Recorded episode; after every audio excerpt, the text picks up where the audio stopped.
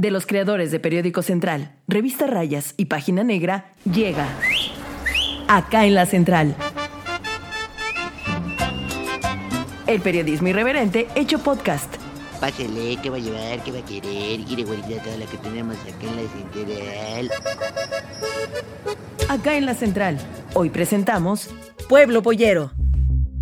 En Acajete, el tráfico de migrantes se ha convertido en uno de los negocios más rentables para algunos de los vecinos de la cabecera municipal y sus siete juntas auxiliares. En estos lugares operan ya 30 casas de seguridad y se cuentan hasta 150 vecinos que se han empleado en este negocio ilegal. Polleros provenientes de Chiapas y Tlaxcala han encontrado refugio aquí. Y te vamos a decir acá en la central, cómo es que está pasando este caso en Acajete. El periodismo irreverente hecho podcast. Advertencia. Tal vez algunos términos que escuchará en este episodio sean desconocidos para usted. No se preocupe, nuestros maestros de acá en la central han implementado un glosario para despejarle la duda. Cuando escuche este sonido, sabrá que el significado de esa palabra lo conocerá durante los cortes del episodio. Por favor, siéntese, acomódese y disfrute del recorrido en el pueblo pollero. Tiemonde, estoy escandalizada. Ay, suenas muy, muy, muy divertido. Muy para falso. hacer- No, no falso. O sea, sí suena. Bueno, ¿cómo suena? A ver, cuéntame. ¿Por qué estás escandalizado primero?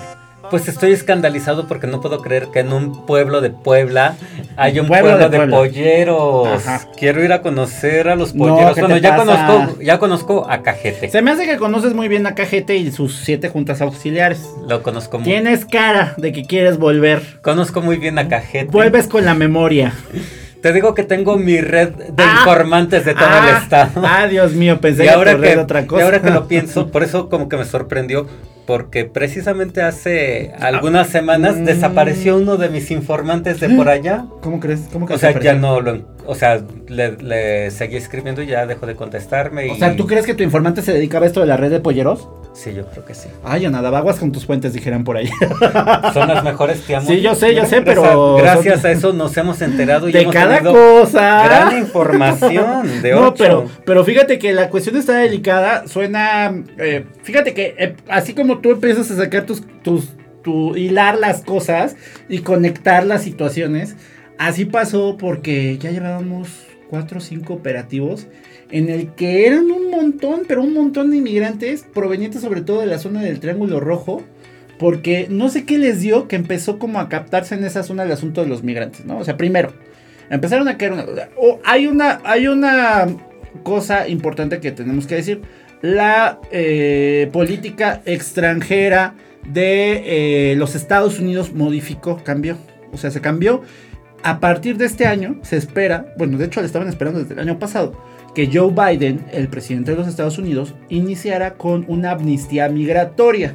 ¿A qué se refieren? Aquí van a venir como casi casi todo, se iba a corregir todo lo que traía o que se hizo con Donald Trump. Y esto iba a permitir que muchos, muchos de los migrantes que no habían ingresado en tiempos de Donald Trump, ahora sí ingresaran. Entonces, fue eso una locura, ¿no? Hace, hace rato nos preguntaban que por qué, pues, de estos países de Uzbekistán, Sri Lanka, Nepal, Bangladesh, etcétera, ellos vienen en barco. O sea, es, es lo curioso porque vienen en barco desde, desde eh, toda esta parte de Asia, la, la parte más baja de Asia, la India, Asia Central. Van en barco hasta Argentina. Ahí es donde llegan, es un primer punto, también Argentina del Cono Sur, es muy complicado para esto. Y suben, y suben, suben, por el suben. Pacífico. Suben, no en barco, suben, en- ahora sí ya, ah, ya caminando por lo, bueno, no caminando, pero obviamente en vehículo, hasta, hasta México. Los que vienen de Asia Central. O sea, no entran por barco. No entran por banco, barco directo a México, no. Llegan desde Argentina. Yo una vez me encontré a un, ban- un bengalí, una persona de Bangladesh, eh, en alguna de estas este, coberturas. Y pues hablaba un, un- un inglés bastante fluido, muy bueno, y nos pudimos entender. Y le pregunté, bueno, ¿y cómo es que, o sea, uno, ¿dónde está Bangladesh? ¿No? casi, casi. Ahí como mapa. por Tailandita. Ajá, ajá. Y entonces ya me empezó a decir, bueno, ¿y cómo le hiciste? no? Y ya me dijo, es que todos los que venimos de Asia Central venimos en barco. Y yo, ¿qué? ¿Cómo?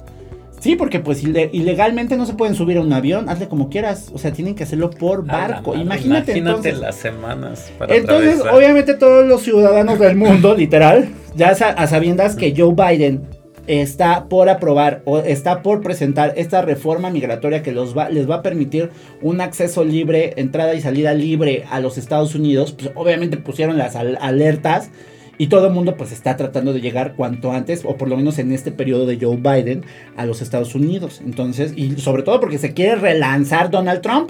Donald Trump ya está prácticamente en la precandidatura para la próxima. Entonces, en una de esas repite Donald Trump y vuelven a, a ser muy complicadas eh, las, digamos, todos los temas migratorios para, para, sobre todo para la gente que quiere llegar y que ve a Estados Unidos como pues la panacea para hacer su, su futuro, ¿no? Sí, el sueño americano. El sueño americano. Oye, ¿y desde hace cuánto tiempo eh, pues está este tránsito, este flujo de gente desde Asia a América?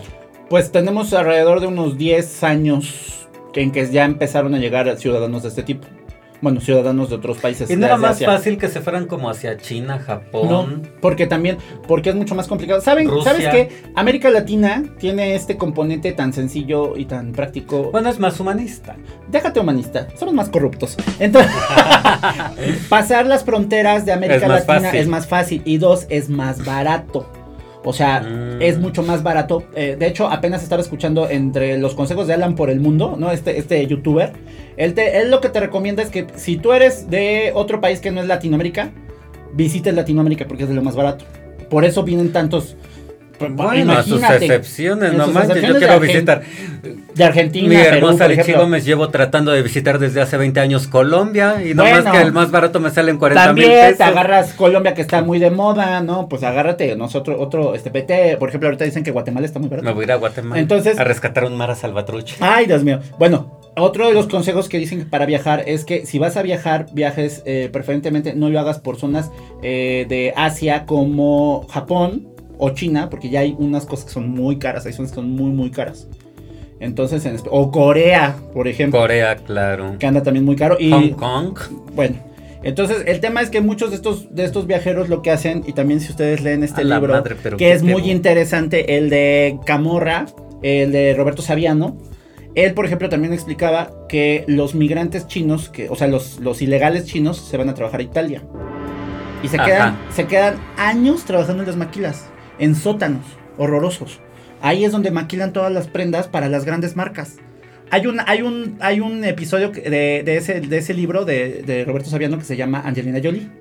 Es interesantísimo porque se trata de un sastre chino que está ahí abotagado con 50 mil chinos más cosiendo, ya sabes, así. Pero él es el sastre, el diseñador, que hizo la pieza inicial que inspiró a Versace para. Bueno, Versace, Versace o Chanel, no me acuerdo. Para la, el traje que llevó Angelina Jolie el día que se ganó el Oscar. Entonces dicen que vieron el Oscar, que, que esa historia es muy conocida porque él, él ve las entregas de los Oscars y se suelta a llorar el, el sastre porque nunca reconoce su trabajo. Porque él solamente vendió el diseño y ya des- de, ahí se hizo maquila. Y todos esos trabajadores, por ejemplo, inmigrantes ilegales que están en Italia, porque otra vez Italia es un país eh, de los que siempre salen en primeros lugares de corrupción. No sé si por las raíces latinas también. Pero el tema Hasta es que en el fútbol. hasta en el fútbol.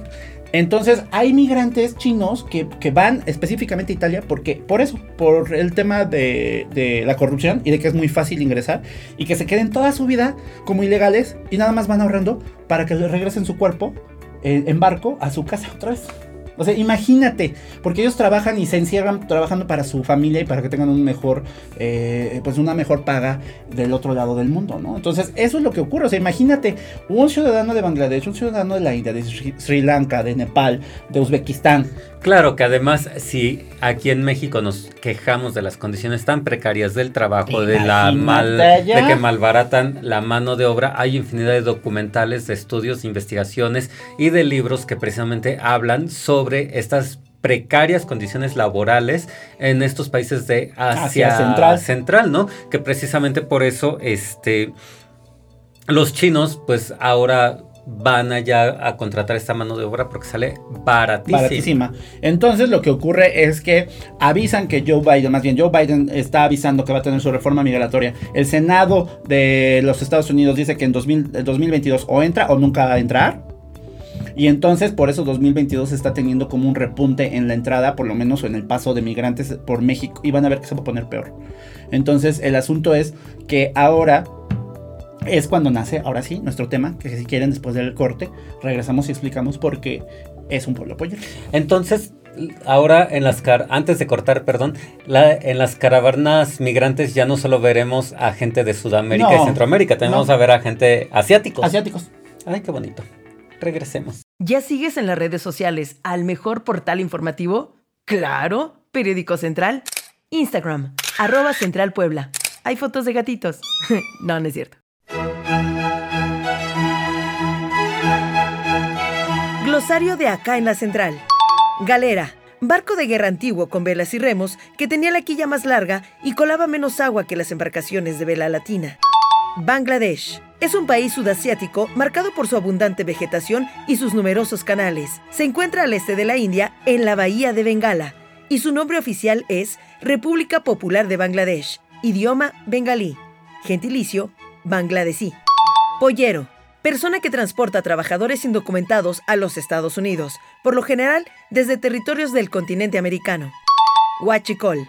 Es una bebida alcohólica adulterada, pero esta palabra también se usa en México para nombrar al combustible, gasolina o diésel, adulterado o robado. Las personas que se dedican a la actividad ilícita de robar y adulterar combustible o bebidas alcohólicas se conocen como huachicoleros. En promedio pasamos 6 horas y 43 minutos en las redes sociales al día. Usa un poco de esas horas para informarte sin aburrirte. Facebook, Periódico Central. Regresamos, estoy impactada, Con pero todo este tema.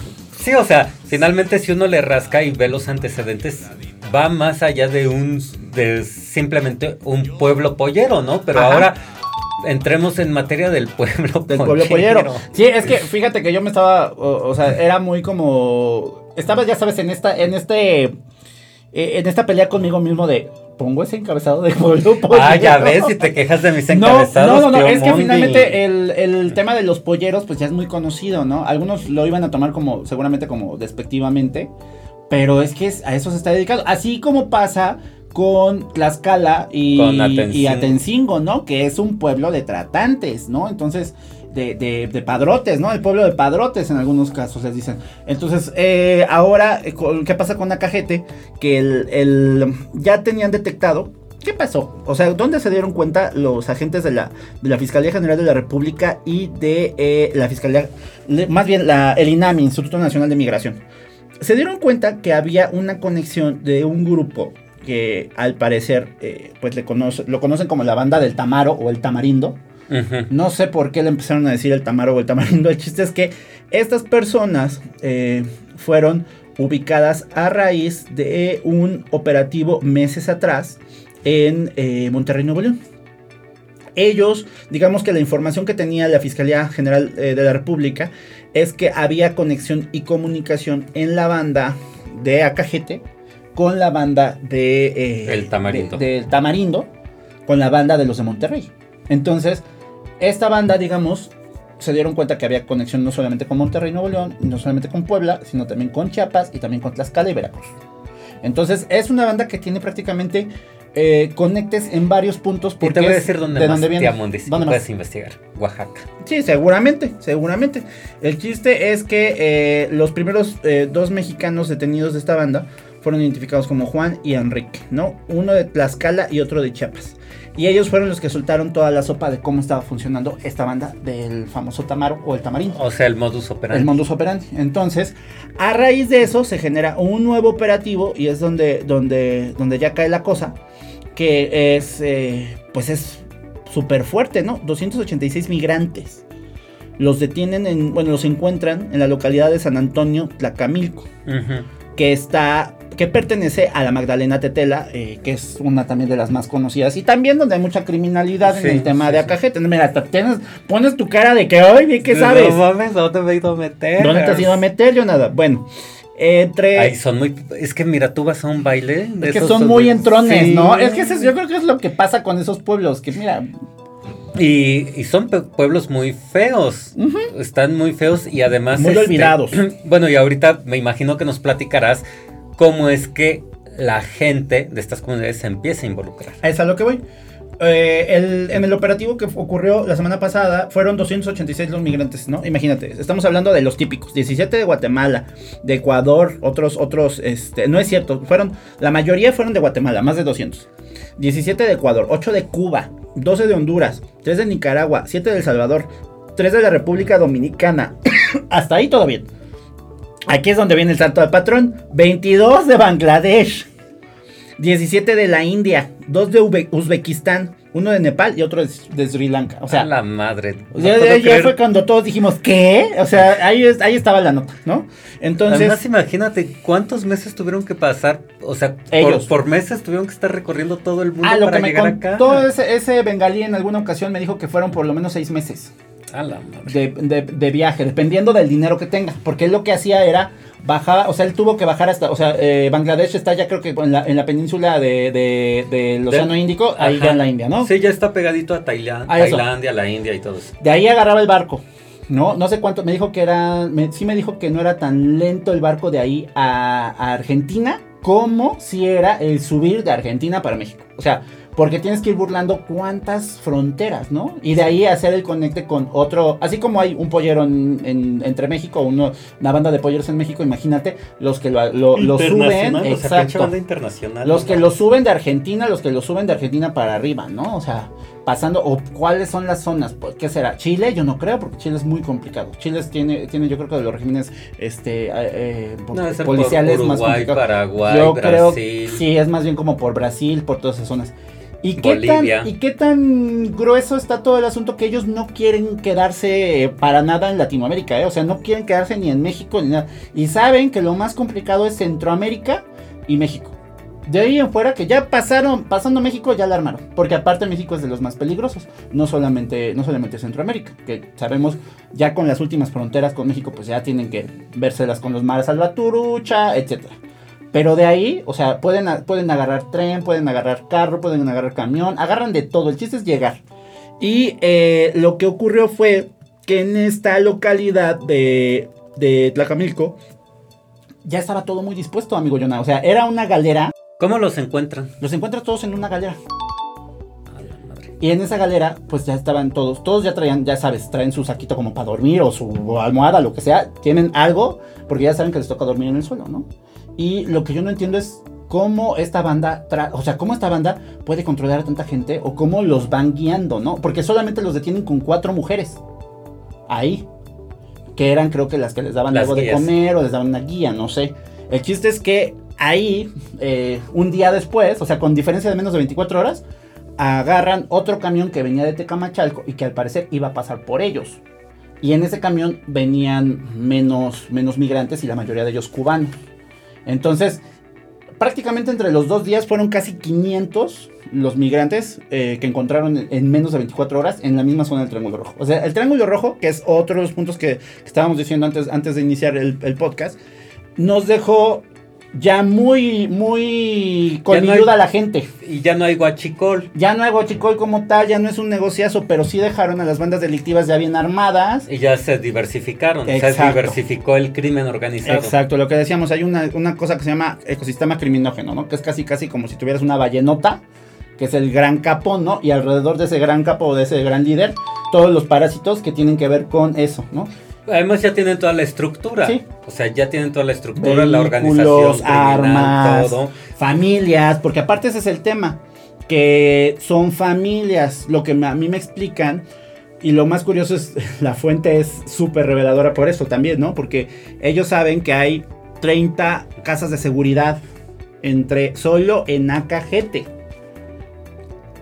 Entonces, las siete- entre las siete juntas auxiliares, entre la cabecera municipal, operan varias bandas y varios vecinos. Ellos mismos saben que los mismos eh, grupos delictivos de ahí tienen uno que otro, bueno, no uno que otro empleado, tienen 150 más o menos. Empleados. Empleados de las distintas familias que los apoyan. Entonces, imagínate, y ahí es donde ya dije, ah, ahora sí entiendo.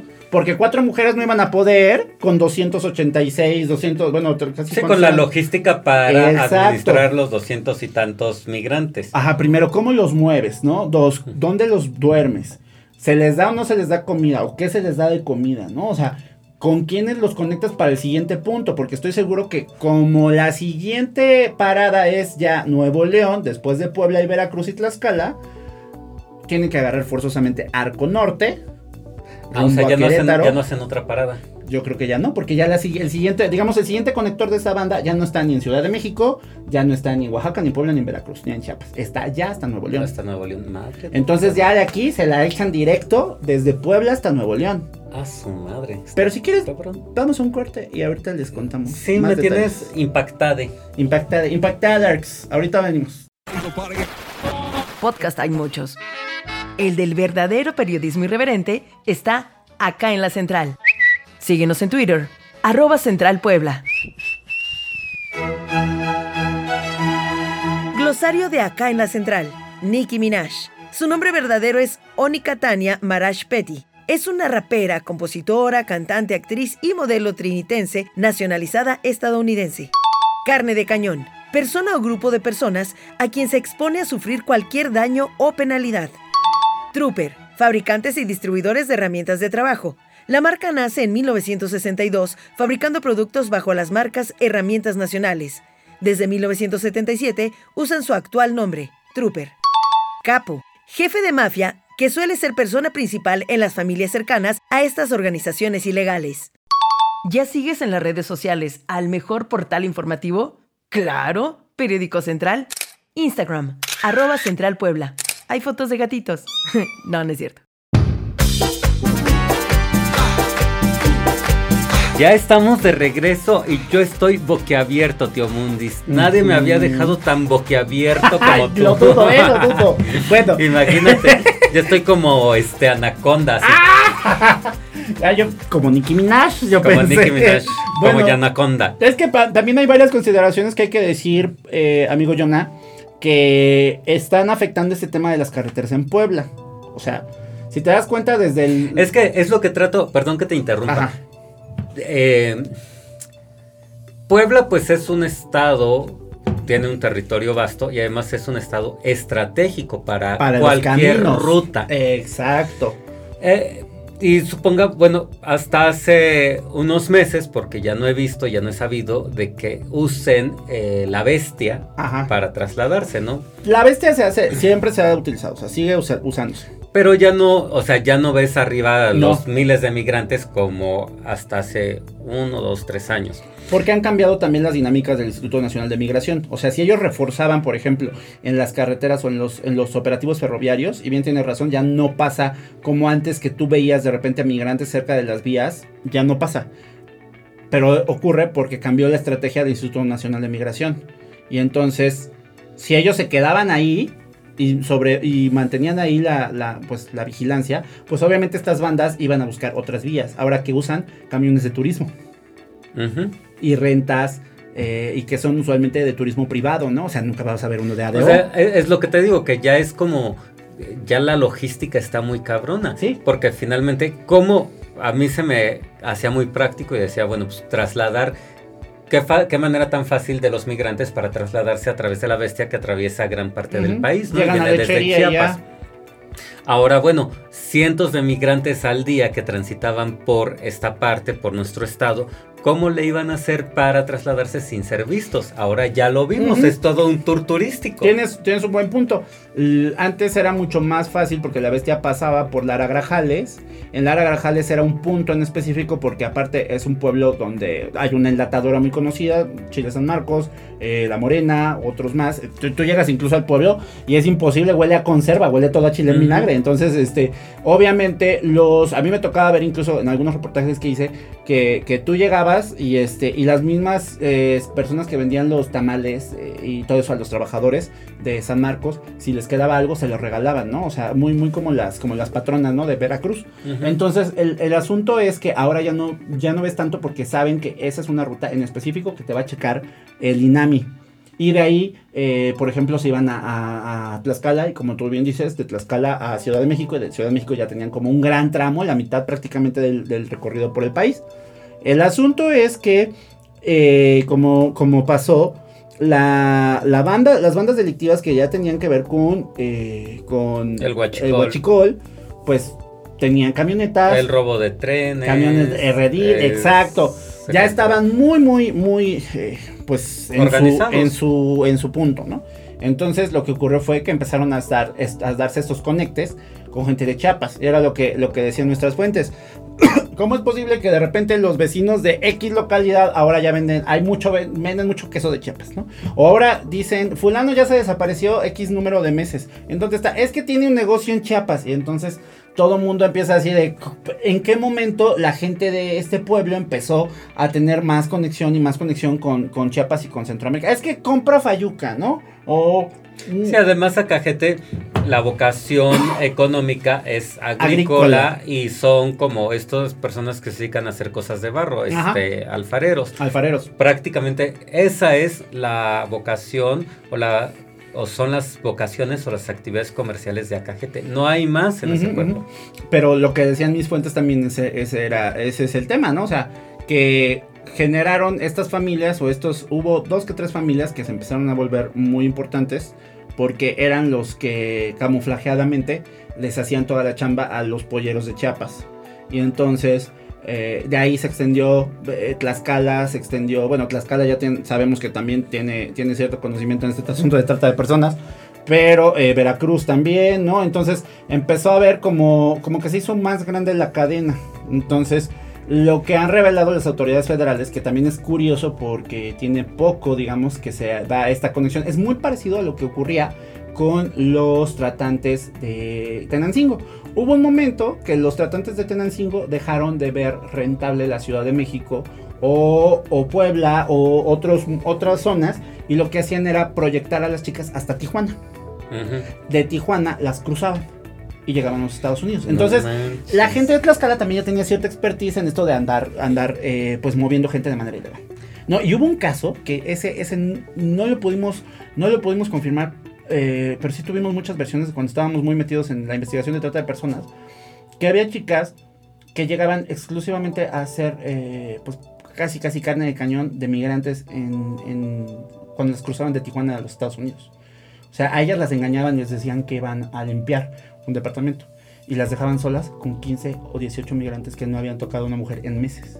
Entonces, imagínate el tipo, el tipo de ataque sexual que llegaban a tener las chicas, ¿no? Entonces, el asunto es que este tipo de prácticas, pues ya eran, ya eran conocidas en otros, en otros delitos, no en el tráfico de personas. Y entonces tienes toda la estructura del huachicol ahí vacía, ¿no? Tienes los pueblos que son familias enteras que se cuidan unas a otras. Claro. Y ahí es más, es más complicado que entre los elementos de seguridad pública de X o De la que quieras. Del nivel de gobierno. Por que eso sea. están llegando la federación, si te das cuenta. Dime qué operativo está encabezando en el municipio de Tecamachalco, en el municipio de, de Acajete, Acatzingo, cualquiera, en esta zona del Triángulo Rojo. Eh, Ninguno es del Estado. ¿Por qué? Porque también son, usualmente los estatales, los municipales, pues viven ahí, les da miedo meterse con estas familias. Y entonces llega la federación y entonces ya tienes otro, otro, otro punto que hace más fuerte esta, esta pues, nueva modalidad, si puedes decirlo así. Eh, que, que realmente... eh, El problema es que si no lo empiezan a atender en este año 2022, que está siendo tan decisivo por política internacional de los Estados Unidos, se va a volver una locura. No, se, va a volver un industria. Sí, exacto, se va a vol- volver una industria y al rato no solo va a ser a Cajete, o sea, va, van a, a- a extenderse en todos los municipios del Triángulo Rojo, que de por sí ya sabemos que son bien complicados. Y no solo eso, se van a empezar a pelear las rutas, las plazas y pinche matadera No, de gente. Va a estar horrible. Entonces, yo creo que están todavía a muy buen tiempo. No sé, la verdad es que eh, es una dinámica que han empezado a tomar las, las autoridades migratorias. Qué bueno que lo están haciendo. Pero el asunto, yo creo que antes de, de generar los operativos fuertes acá en Puebla Capital, deben de revisar de raíz las bandas de Chiapas. Ay, tío Mundis, no manches.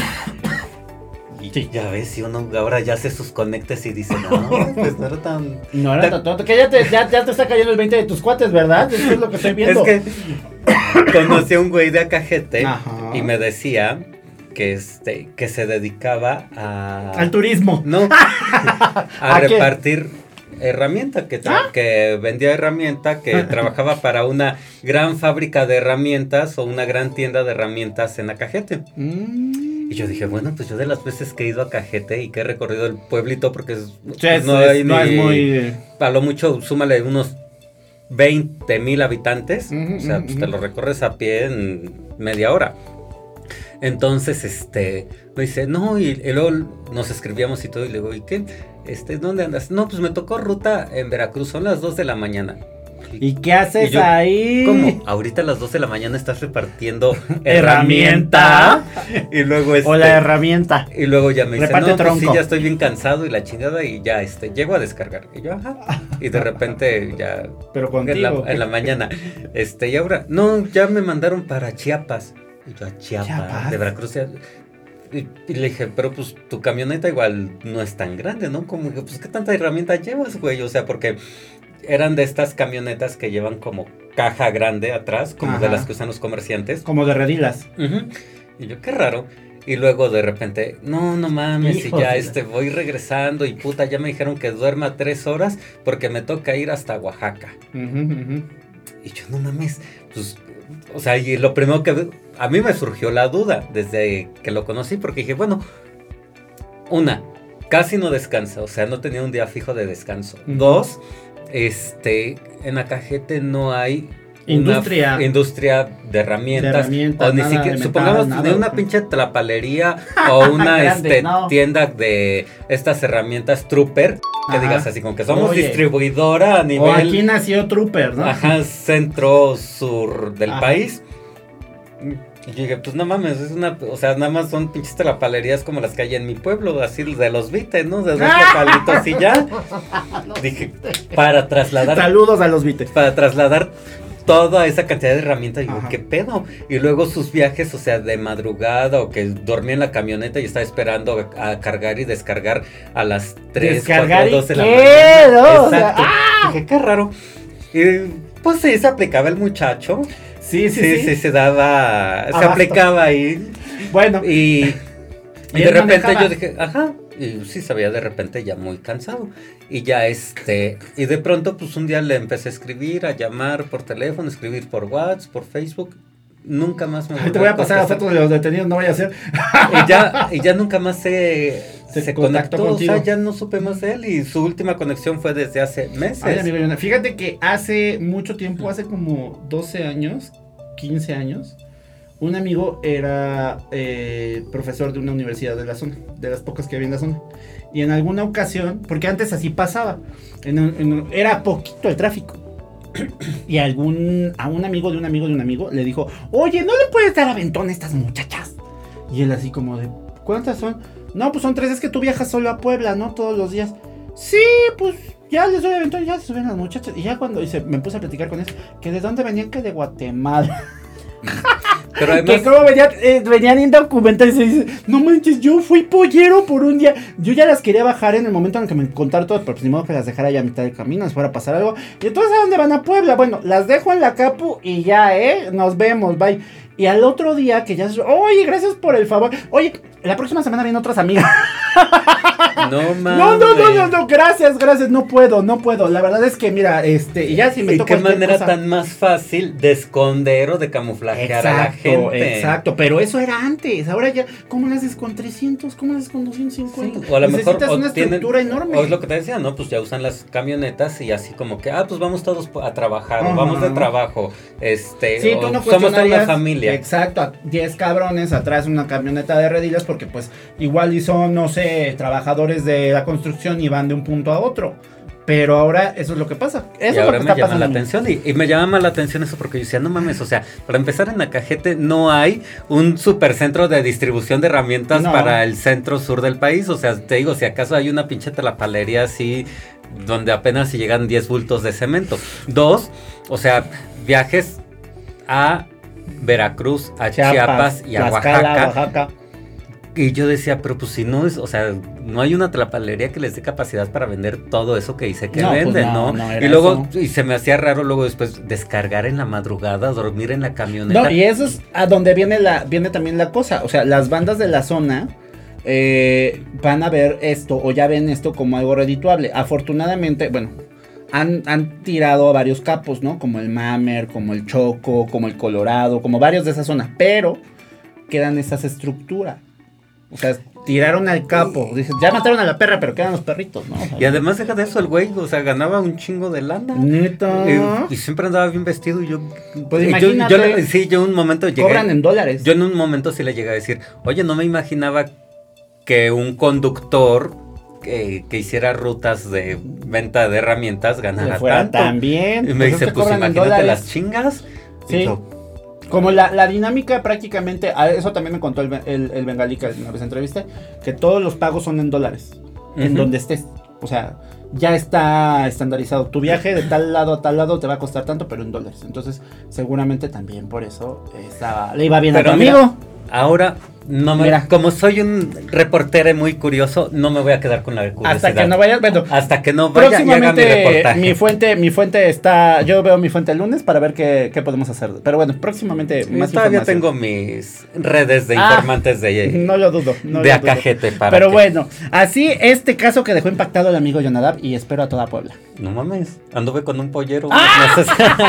O sea, empezó del pueblo pollero a anduve con un Anduve pollero. con un pollero. ya, amigos. ya. Televisa presenta Nos vemos el próximo. antes de que esto Nos se vemos siga. el próximo episodio. Episodio de acá en la central. Ya saben que nos pueden seguir en nuestras redes sociales, arroba Central Puebla, en Twitter, Facebook, Instagram. Eh, no olviden darle like también a Revista Rayas, a Página Negra. Eh, estamos en todas las redes, hasta en TikTok. Ahí nos vemos. Ahí nos vemos. Bye. Adiós, ya se va bien surtida. Cuando quiera puede regresar, ¿eh? Tenemos más. Acá en la central. El periodismo irreverente hecho podcast. Conducido por Edmundo Velázquez y Jonadab Cabrera. Guión e investigación, redacción Periódico Central. Producción y edición, Liz Gómez.